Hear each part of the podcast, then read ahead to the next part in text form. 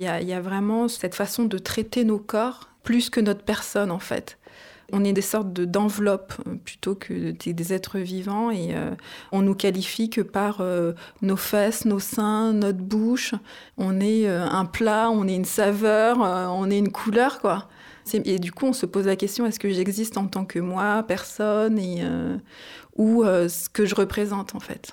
Plus on prendra la parole, euh, moins on, laissera la place à nous imaginer et on aura nos récits, on aura nos histoires et ça restera du coup. Le plus souvent dans l'histoire, Anonyme était une femme. Les bras se sont levés, les bouches sont exclamées. Maintenant, il faut des mots. Ça dure toute la vie, une évasion. C'est tout le temps à refaire.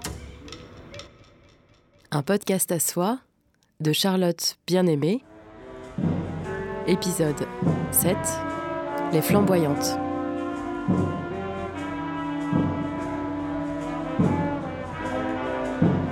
Paris, parc de la Villette. Une vingtaine de femmes noires s'avancent, droites, fières. Elles se font voir et entendre, elles prennent toute la place. Elles, si nombreuses à avoir fait l'expérience de l'invisibilisation. Elles sont danseuses, chanteuses, musiciennes, au sein de la fanfare 30 nuances de noir, montée par Sandra Sainte-Rose, que vous entendrez un peu plus loin dans ce podcast. Sandra fait partie d'une nouvelle génération de féministes noires qui depuis quelques années prennent la parole, s'organisent. Leurs travaux et leurs combats m'ont permis de comprendre à quel point il était nécessaire d'articuler les questions de sexe, de race et de classe, mais aussi de réfléchir à mes privilèges en tant que femme blanche et au type de domination que je pouvais exercer, pour penser un féminisme décolonisé, décentré. C'est tout l'objet de ce podcast. Il s'agira d'un aller-retour entre les États-Unis et la France, entre les voix et les luttes du black feminism et celles de l'afroféminisme français pour entendre et comprendre ce que vivent les femmes noires. En commençant par l'histoire de Louise, 24 ans. C'est au collège que je me suis rendu compte que j'étais noire. Enfin, avant, je ne prêtais pas attention à ma couleur de peau. Je sais que certains, dès l'enfance, dès 4 ans, leur dit ta couleur c'est du caca, mais j'ai jamais reçu ce genre de propos. Jusqu'à 10 ans, c'était nickel. C'est plutôt à l'entrée du collège les premières remarques sur euh, les traits du visage ont commencé, notamment euh, bah, la piconie, euh, ton gros nez. C'était un garçon de ma classe, peut-être trois mois après la rentrée scolaire, qui m'a sorti euh, Mais t'as un gros nez, tu ressembles à un singe, euh, t'es laide, euh, même, enfin, tu ressembles à rien. voilà. Et c'est super violent sur le coup. Même je sais qu'en quatrième, ça continuait. même de certaines connaissances. Ouais, mais regarde, regarde le nez de Louise, il est trop marrant, il bouge quand il rigole, etc. Mais c'est parce qu'il est pâté, regarde, on peut appuyer comme comme une éponge. Regarde, c'est trop marrant son nez. Donc euh, j'essaie de le cacher, mais on le voyait toujours. Donc euh, du coup, euh, je pouvais rien faire. C'est que c'est comme la question de la cambrure. Enfin, je sais que certains garçons de, ma classe mesuraient la cambrure des filles. C'est-à-dire que vu que les filles blanches avaient été plates pour eux, bah, c'était normal. Et puis tu avais les filles noires qui étaient assez cambrées. Et pour eux, c'était une sorte de difformité où on me faisait comprendre que j'étais laide, que euh, je trouverai jamais personne euh, parce que j'ai pas la peau euh, claire. C'était souvent les filles noires à la peau foncée qui prenaient de remarques du style t'es charbon, mais regarde ta peau sale, t'es crade, non, vous êtes des monstres. Le monstre, il a été sorti par un garçon de ma classe à une des filles noires à mesure 1m80, faisait du basket à l'époque. Et il a insulté de monstre parce que, enfin, euh, pour lui, elle était horrible, quoi. Correspondait pas au standard. Elle avait une bouche pulpeuse, un nez épaté. C'était tout sauf euh, la Sophie de la classe 4e B. Euh, voilà. C'est à partir de là que je, que je me suis rendu compte que tu avais cette hiérarchie des filles. C'est-à-dire, ça commençait par les filles blanches suivi des asiatiques, arabes, euh, métis, noirs. Et à la fin du classement, les filles qui n'avaient pas les traits fins, évidemment. Et il y avait celles qui étaient forcément laides à cause de leurs traits. Les filles d'Afrique centrale, surtout camerounaises, euh, centrafricaines, congolaises, euh, gabonaises, enfin, elles n'étaient pas réputées pour être jolies. Hein. Tout le monde le, le, disait, quoi. Enfin, même moi, les filles noires me dégoûtaient.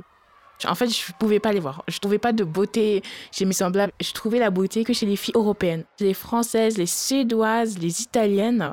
Ces filles-là, j'ai trouvé éblouissantes. Les autres étaient laides. Et moi-même, je me suis considérée laide jusqu'à l'âge de mes 23 ans. Je crois que je voulais pas être noire. Ma négritude euh, me dégoûtait en fait. Je voulais être quelqu'un d'autre.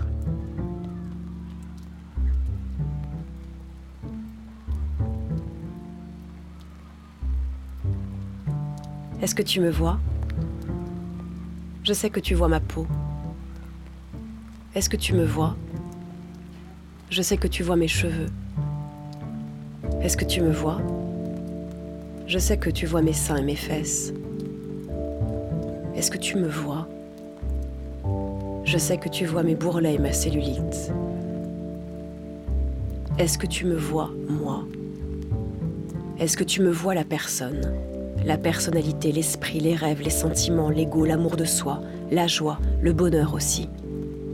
Les larmes et le chagrin, la douleur et la tristesse, la conscience et l'intelligence, la réflexion et la colère, les besoins de reconnaissance aussi les besoins de chaleur. Non, tu ne vois rien. Ma peau noire magnifique te trouble, et subitement je ne suis plus rien. Je suis autre. Je ne suis plus rien, je suis une bête, capable de force et de rage, mais jamais construite. Je ne suis plus rien. Je suis un divertissement, un yabon banania qui rit tout le temps et qui sait remuer des hanches parce que c'est vulgaire. Ma peau noire scintillante t'aveugle et subitement tu as peur. Je ne suis plus humaine, je suis imprévisible, je suis comme un feu qu'il faut maîtriser, contrôler, éteindre, éteindre à tout prix.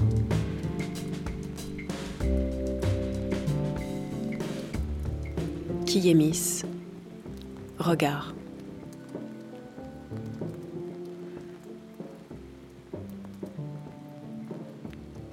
Pour comprendre comment, au début des années 2000, une jeune femme noire peut en arriver à détester autant sa couleur de peau, j'ai lu les travaux des nombreuses théoriciennes noires américaines comme Patricia Hill Collins, Angela Davis, Bell Hooks, ou des écrivaines comme Toni Morrison, Audre Lorde ou Maya Angelou.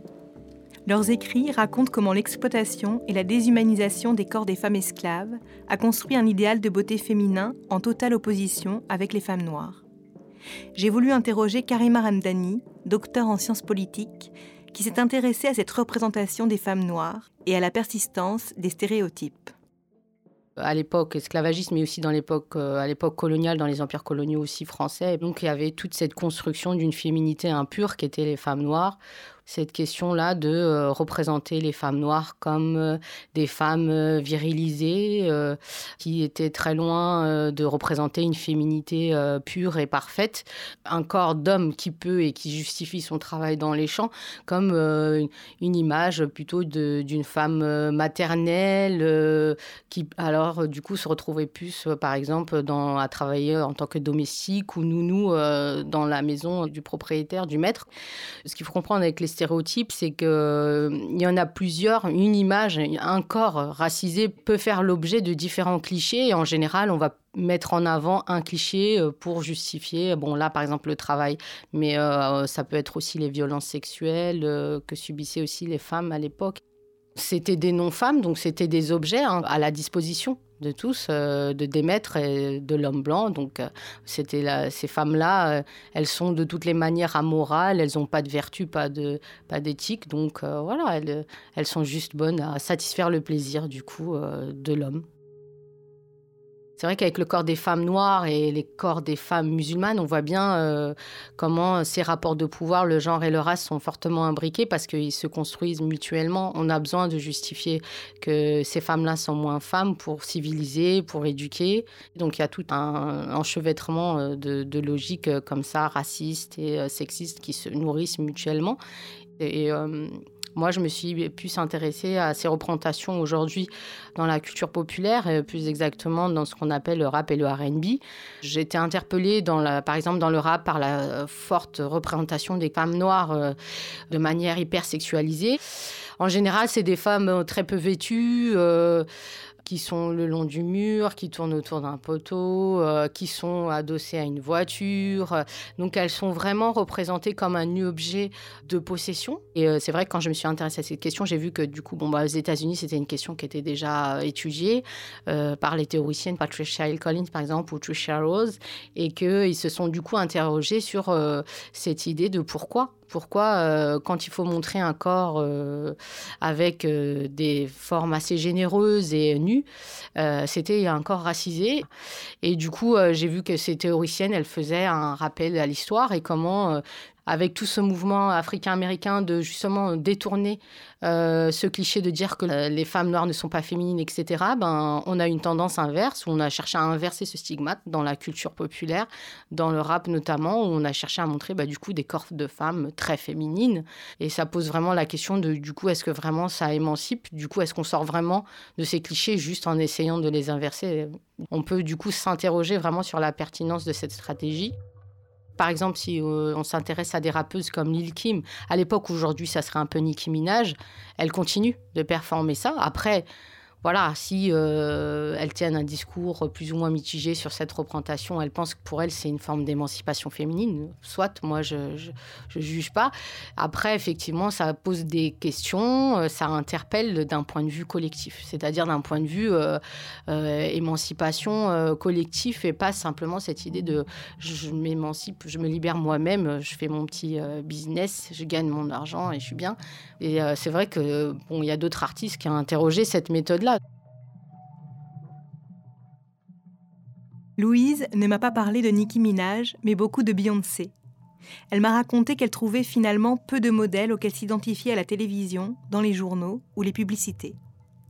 Et puis je vous avoue que enfin moi je voulais être Barbie plus jeune. Enfin Barbie elle était blonde, elle avait les cheveux lisses et, la haine des cheveux euh, afro, elle était tenace et que tout le monde se défrisait à l'époque. Mes parents étaient accros au défrisage pour dompter soi-disant des cheveux crépus qui, qui est dur, euh, dur à coiffer. Alors que non, en fait, hein. on peut en prendre soin, mais en fait, il y a cette question de cheveux qui est toujours très imprégnante. C'est pas beau, c'est pas propre, tu peux pas sortir avec une afro. Ça fait pas chic, ça fait pas coiffer, euh, c'est pas digne. Euh. c'est du laisser aller, c'est pas possible. Il y a des frisons, des frises, au moins c'est raide, soi-disant raide, lisse crépus, très bizarre. Mais ils sont défrisés au moins, tes cheveux. Ils sont pas comme ceux qu'on voit comme des sauvages. Mais moi, j'étais accro au défrisant, même si ça, le résultat n'était pas splendide. Il était loin d'être comme euh, sur les boîtes de défrisant avec la fille aux cheveux, etc. J'étais loin d'avoir les cheveux de Beyoncé, euh, les perruques de Beyoncé, excusez-moi, mais j'étais vraiment obsédée par Beyoncé. C'était la fille parfaite. Elle était noire, mais elle, était belle. Tout le monde la trouvait belle. Elle avait des traits fins et c'était l'icône, quoi. Je voulais être Beyoncé. Voilà. J'avais envie de d'avoir recours à la chirurgie esthétique. Euh, refaire le nez chez un chirurgien, mais euh, rhinoplastie ethnique, c'est comme ça qu'on appelle rhinoplastie euh, faite pour les personnes non blanches. Vous tapez sur Internet, vous trouvez rhinoplastie ethnique, chirurgien à Paris. c'est totalement normal en France, vous allez trouver ethnique ethnique. Hein. Je voulais faire ça, la chirurgie du nez, pour avoir le nez droit. Mais vraiment, le nez droit qu'on voit, celui de Scarlett Johansson, Charlize Theron, toutes ces icônes, c'était. je voulais juste être différent, tout modifier chez moi en fait agrandir mes yeux. Je sais que c'est possible. Je savais que c'était possible parce que mes amis me parlaient de chirurgie euh, faite par des jeunes asiatiques pour s'agrandir euh, les yeux. Changer la forme de ma tête. Vraiment avoir la tête ovale, c'est-à-dire en fait, je voulais juste être blanche.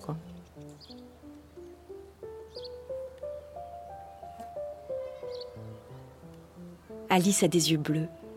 Jerry a deux yeux bleus. Jerry court. Alice court. Ils courent avec leurs yeux bleus deux paires d'yeux bleus, deux paires de jolis yeux bleus, des yeux bleu ciel, des yeux du même bleu que le corsage de Mrs. Forrest, des yeux bleus comme Alice et Jerry dans le livre de contes.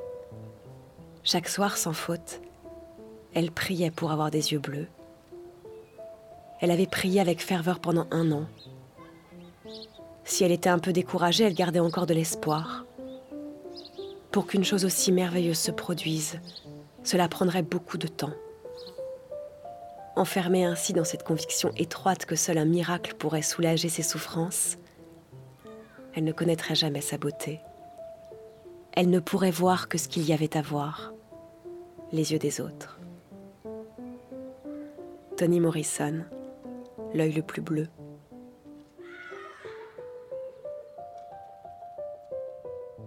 En entrant à la fac, Louise comprend que tous ces stéréotypes sont construits. Elle découvre aussi l'afroféminisme, elle respire un peu, mais aujourd'hui encore, elle avoue avoir du mal à s'apprécier. Il est difficile de se défaire des chaînes intérieures dont m'a parlé Malika Mansouri. Elle est psychologue clinicienne en protection de l'enfance et maître de conférences en psychologie et en politique transculturelle à l'Université Paris-Descartes. Elle raconte comment les traumatismes liés à l'histoire se transmettent de génération en génération. Ce n'est pas l'autre aujourd'hui qui me dit que je suis moche nécessairement. C'est l'autre d'hier qui a dit et c'est moi qui le dis aujourd'hui pour moi-même. Ça, c'est quelque chose de terrible parce qu'au fond, on peut lutter contre les discriminations, même si c'est difficile. Hein. On peut lutter contre celui qui nous domine dans la réalité. Mais comment lutter contre cette domination intégrée, intérieure, et qui nous soumet à nous-mêmes Mais Baldwin le disait très bien. La première chose euh, pour se décoloniser, c'est de défaire les chaînes que l'on a à l'intérieur de nous-mêmes. Je pense que le mouvement noir américain, le Black is Beauty, vient nous raconter ça. À partir de maintenant, je laisse mes cheveux comme ils sont. Je vais faire le travail nécessaire pour transformer en moi l'idéal que j'aurai de ce que serait la beauté. La beauté, ça peut aussi être ce que moi, j'ai hérité de mes ancêtres. Et, il faut que j'arrive à en être convaincu de ça. C'est un travail. Ça n'est pas rien quand on a été préalablement conditionné, soumis à l'idée que être noir, être arabe ou être c'est être un objet. Hum, on peut pas le faire tout seul, c'est très difficile parce que c'est un héritage de la filiation. Ça s'enregistre dans la mémoire du corps, ça les abus, les viols, ça c'était très vrai pendant l'esclavage. Vous voyez comment la violence, elle passe de génération en génération, ça, ne disparaît pas comme ça. Hein. Des, données brutes qui n'ont pas été pensées, mises en mots, euh, reconnues, on va dire ça comme ça, ça, ça va passer au bébé. Hein. Mais lui, il va en hériter. Donc il va hériter de l'effet de la discrimination, de l'effet de la violence, des, des douleurs liées au viol, de la honte, de la culpabilité, de toutes ces émotions, de tous ces sentiments, il va en hériter, mais sans le sens ce qu'il éprouve, il n'en saura plus rien en réalité, parce que euh, il n'y aura pas eu de mots pour expliquer la chose. Dans son livre Ne suis-je pas une femme l'activiste féministe afro-américaine Bell Hooks explique que le viol des femmes noires esclaves n'a pas seulement impliqué l'anéantissement de leur intégrité sexuelle, mais qu'il a aussi mené à la dévalorisation de la féminité noire, qui s'est infiltrée dans l'esprit de toutes les États-Uniennes. Elle raconte aussi que l'exploitation sexuelle des femmes noires ne s'est pas arrêtée avec l'abolition de l'esclavage. Ainsi, les stéréotypes des femmes noires perçues comme légères, amorales, voire assoiffées de sexe a perduré. Ces femmes ont alors essayé de détourner l'attention de leur sexualité en mettant en avant leur engagement maternel. De nouveaux stéréotypes se sont alors ajoutés, celui de la femme noire maternante à l'extrême, religieuse, dévouée, forte, voire matriarche et castratrice. Pour guérir de ces stéréotypes intériorisés, de plus en plus de femmes noires mettent en avant la nécessité de prendre soin de soi, de travailler sur les questions de santé mentale, comme la psychologue Stella Tiendre-Beogo. Quand elle a ouvert son cabinet il y a quelques années, elle s'est très vite retrouvée avec une patientèle majoritairement composée de femmes noires. Elle s'est rendue compte qu'il manquait des outils d'analyse, des espaces pour les accompagner au mieux ce que j'entendais, je le reconnaissais dans mon expérience personnelle et non pas forcément dans mes livres, dans mes cours ou dans des classifications comme des outils thérapeutiques. Je trouvais rien qui pouvait m'aider euh, à aller plus loin avec elle. Et on se rend compte qu'on peut passer à côté de diagnostics, on peut faire comme un espèce de loupé, notamment sur euh, la dépression ou euh, sur des, des vraies attaques de panique notamment, parce qu'on ne comprend pas des syndromes comme le syndrome de la superwoman noire une obligation de montrer un peu qu'on est forte. Du coup, on va beaucoup supprimer nos émotions, on va faire comme si ça allait bien, on va avoir une, vraie résistance à la vulnérabilité, et d'ailleurs, on va nous dire que c'est super bien, on va nous, nous, traiter de personnes résilientes, on va avoir souvent des exigences très élevées envers nous-mêmes et qu'on va pas souvent pouvoir euh, atteindre parce qu'elles sont tellement élevées. Et on va se retrouver dans des grandes frustrations, des situations avec des sentiments d'échec. Et les conséquences, ce sont les dépressions, un grand sentiment de vide, de, tristesse, une impression de ne pas faire partie d'une société, d'un monde, de ne pas pouvoir s'exprimer, euh, voilà, un mal-être euh, diffus. Des fois, on n'ose même pas dire à la question est-ce que ça va Ben oui, ça va toujours quelque part. On relativise euh, parce qu'on se dit, ben chez nous, il y a, pire, il y a des priorités qui dépassent la, le sentiment de mal-être au travail. Euh, forcément, quand on a, on a réussi à avoir un stage, à aller au bout de ses études, à avoir un travail, à avoir un salaire, à la limite, on se dit, ben ça y est, on, on est arrivé. Alors qu'on pourrait avoir plus, c'est juste un droit et on va pas plus loin en comparaison avec ce que nos parents auraient pu vivre ou, ou ce que d'autres personnes racisées euh, pourraient vivre. Stella est aussi sexologue. Avec Audrey Warrington, elle a monté récemment les ateliers Sex Care, des espaces de réflexion et d'expression consacrés à la santé sexuelle des femmes.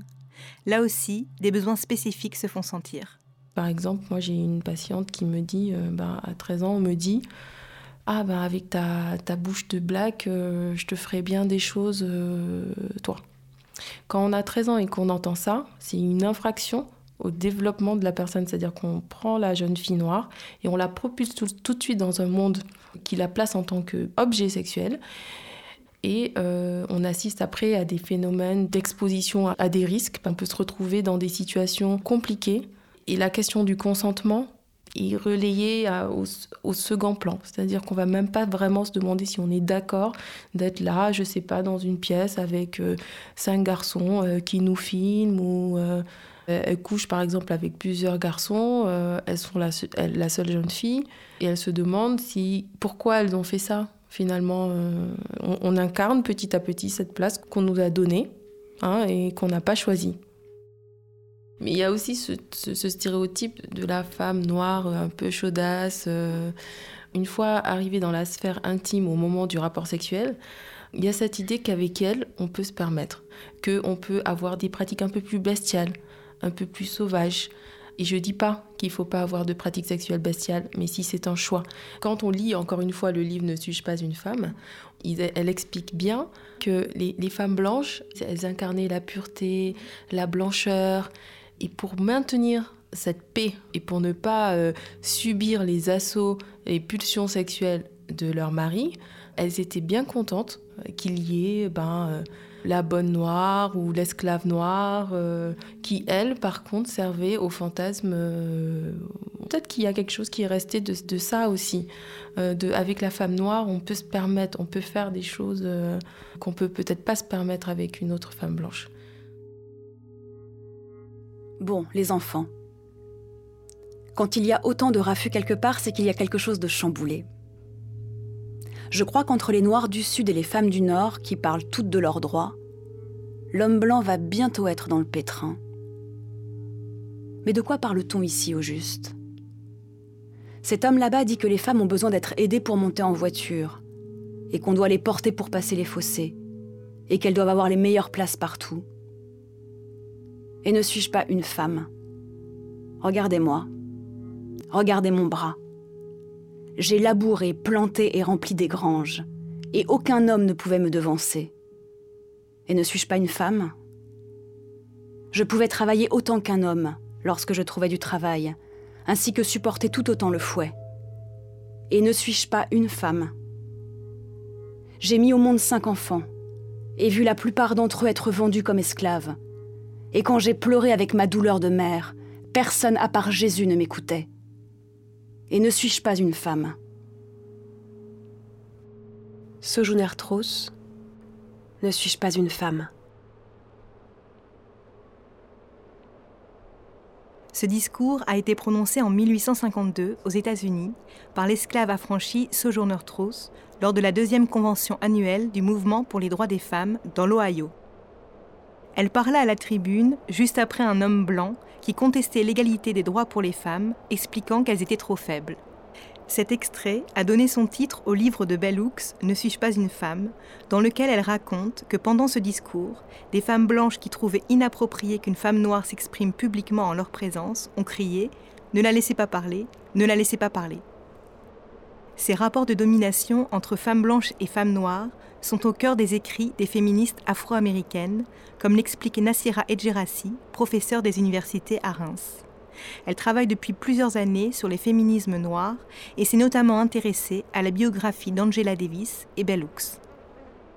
Ce qui est surtout mis en avant, c'est la question du travail, puisque les revendications des femmes blanches, c'était d'avoir accès au marché du travail, alors que les femmes noires, de facto, elles étaient euh, assignées au travail sans aucune distinction de sexe. Hein. Elles devaient faire les, euh, travaux lourds euh, dans les champs et celles qui étaient privilégiées entre, guillemets pouvaient être domestiques au sein de, la maisonnée. Bah, si on prend Bellux par exemple, elle va réinterroger hein, de manière assez radicale hein, le, caractère monolithique de la catégorie femme. Elle va remettre en question la notion de sororité, mais pour autant, pour elle, il est important de développer autre chose, hein, qui est ce qu'elle appelle la vraie solidarité politique. Et la solidarité politique qui repose hein, sur euh, l'objectif commun qui est de lutter contre toutes les formes d'oppression. Et de lutter, y compris contre les oppressions dont je ne suis pas moi l'objet direct. Si je ne travaille pas sur le privilège que je tire de ma, propre position, bah, je ne me donne pas pleinement les moyens euh, justement d'affronter euh, ces, euh, ces, politiques de, race hein, dans lesquelles on a toutes et tous été construites et construits. Et, pour elle, c'est ça un féminisme vraiment révolutionnaire qui ne doit pas être réservé à quelques-unes et qui doit être partagé par les hommes et les femmes.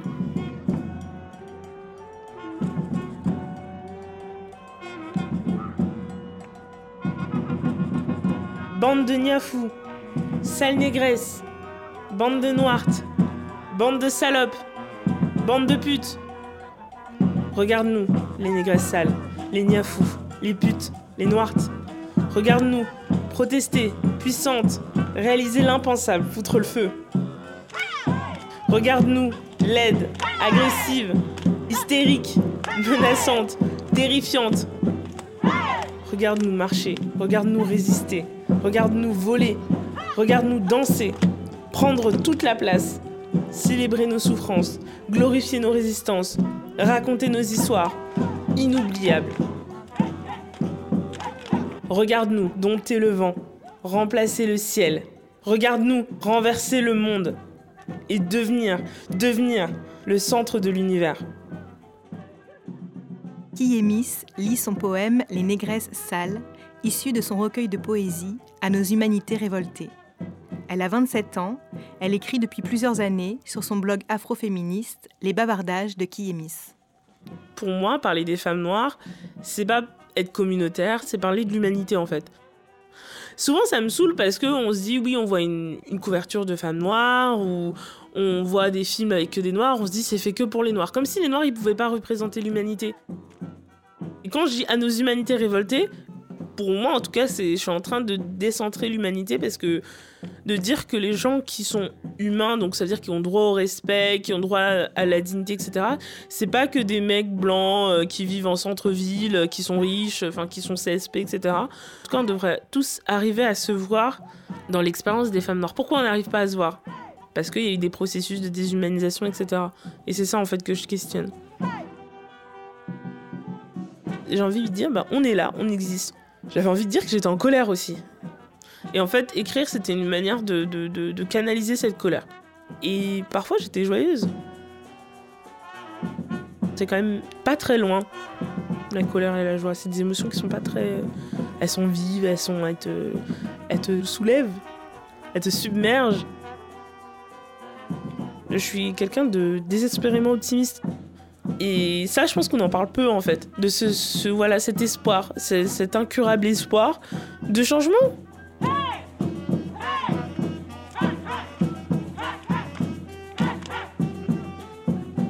Comme Kiemis, de nombreuses femmes noires issues de l'histoire coloniale européenne veulent faire entendre leurs luttes multiples. Si les auteurs afro-américaines les inspirent, aujourd'hui, elles racontent leur vécu. Elles créent, produisent des analyses politiques, écrivent, elles comblent le vide. comme Diariatou Kébé, qui a publié en 2015 Maman noire et invisible. Elle y parle de maternité et d'éducation du point de vue d'une maman noire. Quand euh, je suis tombée enceinte, je suis tombée directement dans les blogs de mamans euh, qui étaient déjà en ligne. Il y en a énormément, c'est une vraie communauté.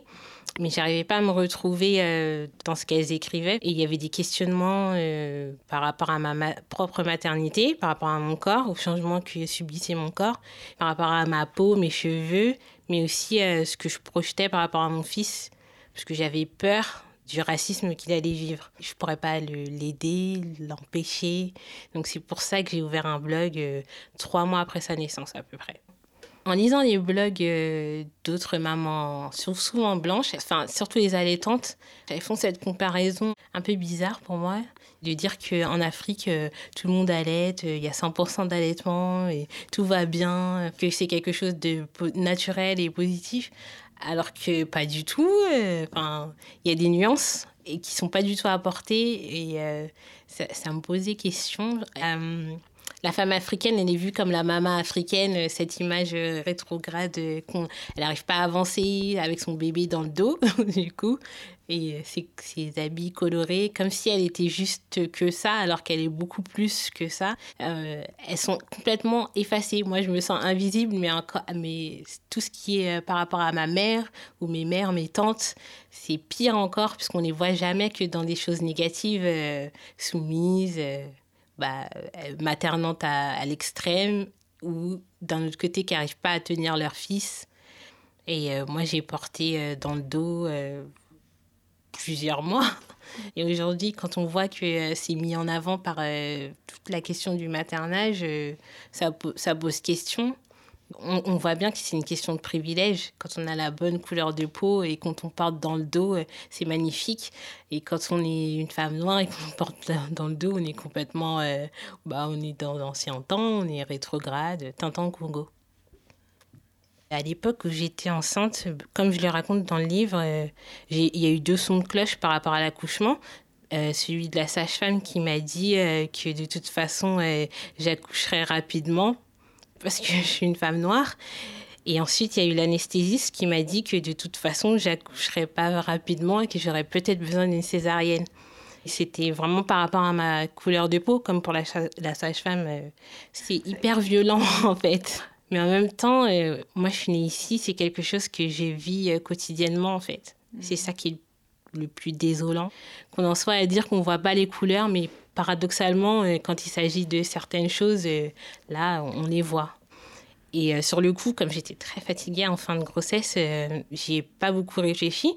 Mais en faisant les recherches pour écrire le livre, je me suis rappelé des conversations de ma mère et de mon entourage dans les années 80-90, où il y avait un taux anormalement élevé de césariennes dans nos communautés noires ouest-africaines. J'ai fait quelques recherches et euh, il y avait à cette époque un protocole qui avait été mis en place dans certaines maternités qui faisait que pour certaines femmes noires, on déclenchait parfois des césariennes parce que c'était des femmes noires.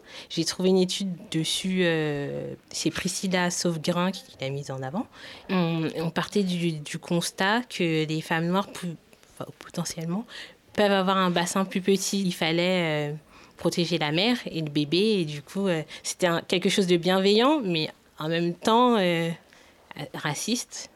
Et c'est difficile de, de, mettre en avant le racisme dans, le corps médical parce qu'ils partent d'un sentiment de bienveillance, alors que c'est pas forcément vrai. Parce que là, le protocole, il avait été mis en place dans les années 80 pour les femmes noires, les premières migrantes et euh, qui avaient des, problèmes euh, de santé par rapport à la malnutrition le sida, enfin des, maladies. Donc on peut potentiellement comprendre que ce soit important dans ces cas-là, mais quid de leurs filles et des filles de leurs filles Parce que du coup, depuis la sortie du livre, j'ai d'autres témoignages et il s'avère que le protocole, même s'il a été, il a été complètement arrêté depuis, euh, il y a certaines personnes qui ont euh, le sentiment d'avoir une césarienne invasive un peu. C'est ce qui fait peur parce que euh, du coup, nos corps noirs sont essentialisés. On, serait potentiellement tous pareils alors que pas du tout. J'ai découvert que le spéculum, avait été inventé bah, par un homme blanc aux États-Unis Et pour la gynécologie moderne, les tests avaient été faits sur les femmes noires. Et euh, c'était des tests qui étaient faits euh, sans anesthésie sur elles, parce qu'on considérait qu'elles euh, elles avaient moins mal. Elles n'avaient pas besoin d'antidouleurs. Là, c'est la même chose pour tout ce qui est acte gynécologique. Dans l'histoire, on a retenu le nom des personnes qui ont inventé la gynécologie moderne, alors que le nom des esclaves qui ont contribué, si on peut dire ça comme ça, à ces découvertes-là, il est complètement passé dans l'oubli. Et ça fait mal parce que euh, c'est des personnes euh, qu'on devrait honorer aujourd'hui, parce que sans ça, il n'y aurait pas eu d'avancée.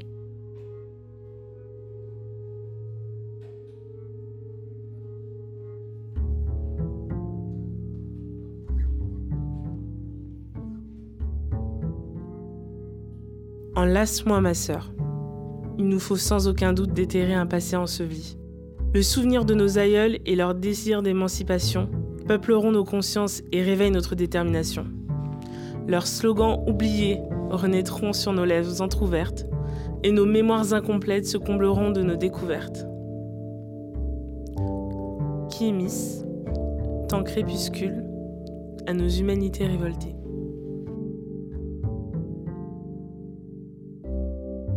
Qui s'est rendu compte tardivement que l'afroféminisme possédait une histoire en France. Elle a découvert qu'il avait existé une coordination des femmes noires dans les années 70 et 80, créée par Awatiam, auteur de La parole aux négresses, puis le mot des femmes dans les années 80-90. Mais contrairement au black feminism aux États-Unis, leurs luttes vont s'épuiser et disparaître des mémoires collectives, notamment par manque de visibilité dans les universités. Aujourd'hui, de plus en plus de chercheuses s'intéressent à cette histoire, ainsi qu'aux luttes menées aux Antilles et à La Réunion. J'ai été particulièrement frappée par le travail de Myriam Paris. Docteur en sciences politiques, elle s'est intéressée à l'histoire de l'Union des femmes de La Réunion de 1946 à 1981. Elle raconte qu'au moment même où en France les femmes se battaient pour les droits à la contraception et à l'avortement, à La Réunion, les féministes anticoloniales condamnent une politique de contrôle des naissances virulente sous prétexte de surpopulation. Cette politique de contrôle des naissances, elle est très officielle. À La Réunion, il y a une association qui est créée à la préfecture en 1962 qui s'appelle l'AROF, hein, l'Association réunionnaise d'orientation familiale, où siège le préfet et tout un ensemble d'administrateurs et euh, d'acteurs économiques locaux et dont le but, ça va être dans un premier temps de dissuader les couples d'avoir des enfants. Donc il va y avoir plusieurs euh, méthodes. Hein. Dans les toutes premières années, ce qui va être popularisé à travers ce canal, c'est euh, la méthode dite des températures. Et donc il va y avoir des campagnes de très très grande envergure de distribution de thermomètres. Euh, évidemment, c'est pas une méthode qui a eu énormément de résultats. Et petit à petit, il y a des euh, méthodes plus coercitives qui se mettent en place, c'est-à-dire qu'il y a des centres qui vont ouvrir et qui vont se mettre à distribuer des contraceptifs. C'est euh, le stérilet, beaucoup. Alors les femmes, les réunionnaises sont évidemment euh, très intéressées il y a des milliers de Réunionnaises qui vont se diriger vers ces centres, mais euh, au fur et à mesure, la fréquentation des centres régresse parce que finalement, elles ont affaire à des euh, assistantes sociales et à des médecins qui ne leur demandent pas leur avis sur quel euh, et qui ne leur, expliquent pas ce qu'ils vont faire. Et ils vont privilégier une autre méthode, mais qui va être aussi très répandue dans les pays du tiers-monde à travers les politiques de développement, qui est euh, celle du dépôt Provera. C'est une piqûre dont les effets durent au moins trois mois. Donc c'est un contraceptif très fort hein, qui a des effets euh, hormonaux très importants pendant trois mois, qui n'a pas été autorisé aux États-Unis. Et en France, la vente du dépôt Provera n'est pas non plus autorisée. On sait que c'est une méthode qui peut s'avérer euh, dangereuse, mais par contre, on l'utilise dans les hôpitaux psychiatriques et chez les prisonniers. Ça va être quand même commercialisé massivement à La Réunion. Donc, ça dit bien à quelle population euh, considérée indésirable, considérée euh, superflue, était destiné ce type de produit.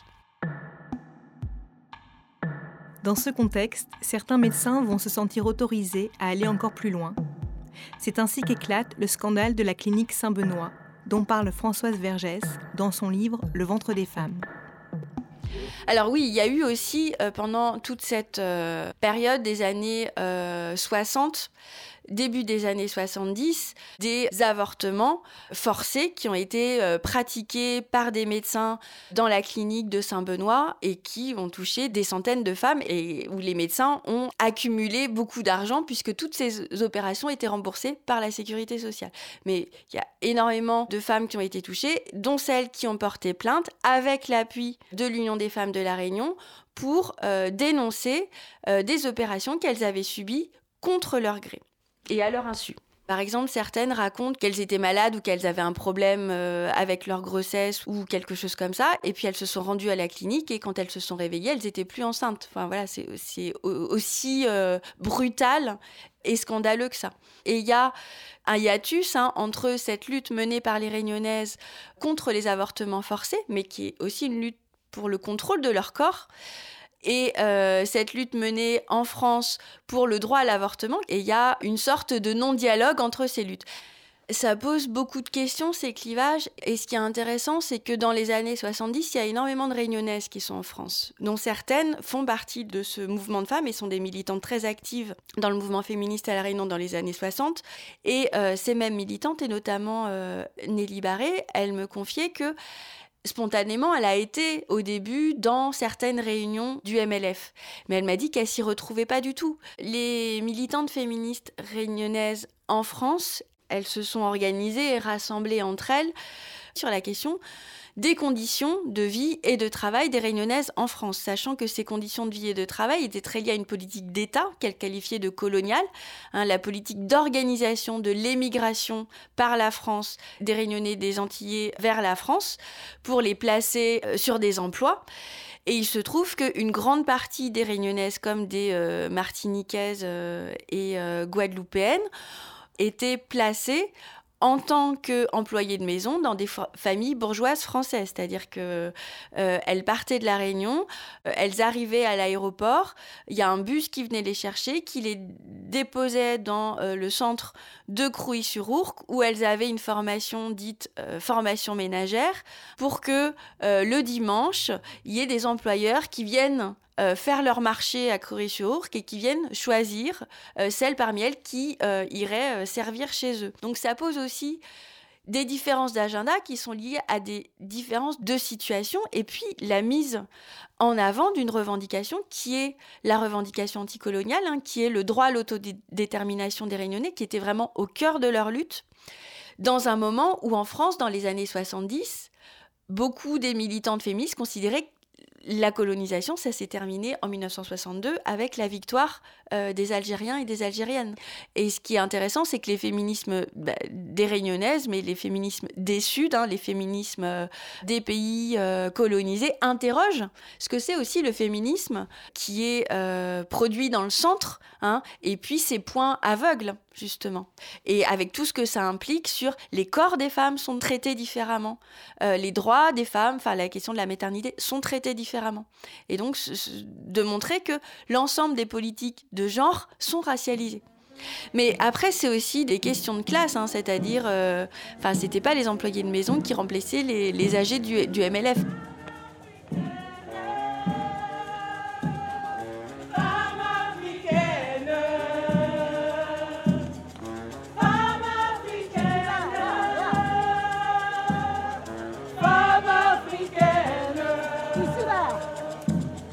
L'idée, c'était de faire un projet qui aille euh, exploser en fait les, grilles de lecture, les barrières de classe et m'adresser absolument à tous les publics. Depuis plusieurs années, Sandra Sainte-Rose, danseuse et chorégraphe, réfléchit ce spectacle, 30 nuances de noir. Il mêle danse et musique africaine, caribéenne, afro-américaine, pour se réapproprier les corps, les cultures, les inspirations. Donc ce qu'on voit, c'est euh, voilà une espèce de caravane comme ça qui avance avec des femmes qui se redressent, euh, qui sont euh, ultra brillantes, qui sont dans, une position de, flamboyance qui sont habillées en or, en argent, qui scintillent et qui prennent le pouvoir de tout.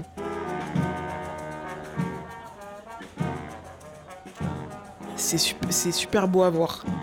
Astou, 34 ans, est danseuse. Autant de rayonnement en fait euh, autour de toi, c'est comme une espèce de euh, d'armure. Il y a une vraie puissance en fait. Euh, la première fois que j'ai rejoint l'équipe pour une répétition, effectivement, ça a été un peu une claque visuelle. Gila fait partie de la fanfare depuis un an. J'ai ouvert la porte et je me suis retrouvée euh, face à une dizaine de femmes noires euh, de toute morphologie, des grandes, des petites, des rondes, des minces, et qui dégageaient toute une personnalité, une beauté, une présence.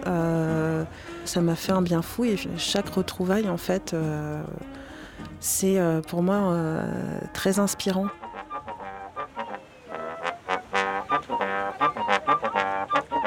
On est diverses. Il y a des, femmes antillaises, il y a des femmes africaines, euh, il y a des femmes qui sont métisses aussi, qui ont une double culture.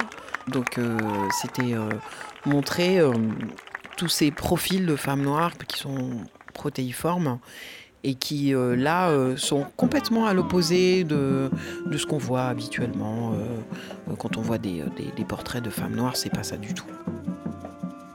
Quand on voit une femme noire, c'est toujours une femme de ménage, c'est toujours une prostituée, c'est toujours une infirmière, c'est toujours une femme au foyer qui a un accent.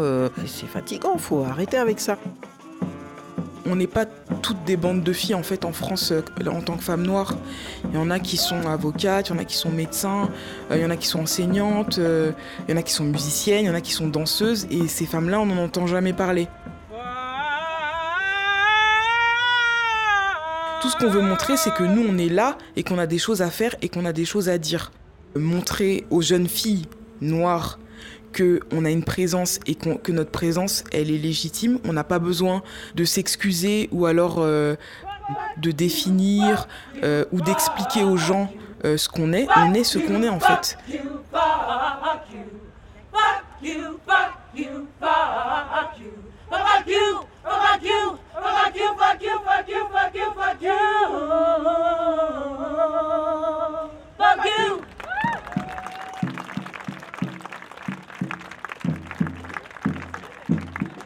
Ça apporte beaucoup de, force. J'ai une sensation d'accomplissement, d'épanouissement. Et c'est une sensation qui est rare. C'est pas souvent qu'on peut être vraiment apprécié à sa juste valeur, qu'on est respecté, euh, euh, qu'on vous ouvre le chemin quand vous passez. En général, on est tout le temps jugé. Et donc du coup, au même moment où on se sent légitime, il y a cette espèce de redressement, euh, de, joie qui, euh, qui s'empare de nous, où on se sent euh, juste normal et, et forte.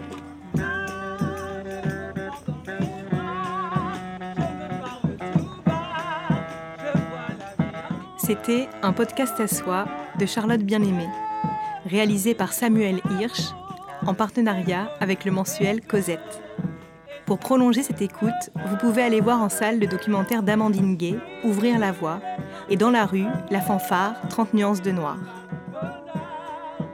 N'hésitez pas à liker, partager, diffuser ce podcast.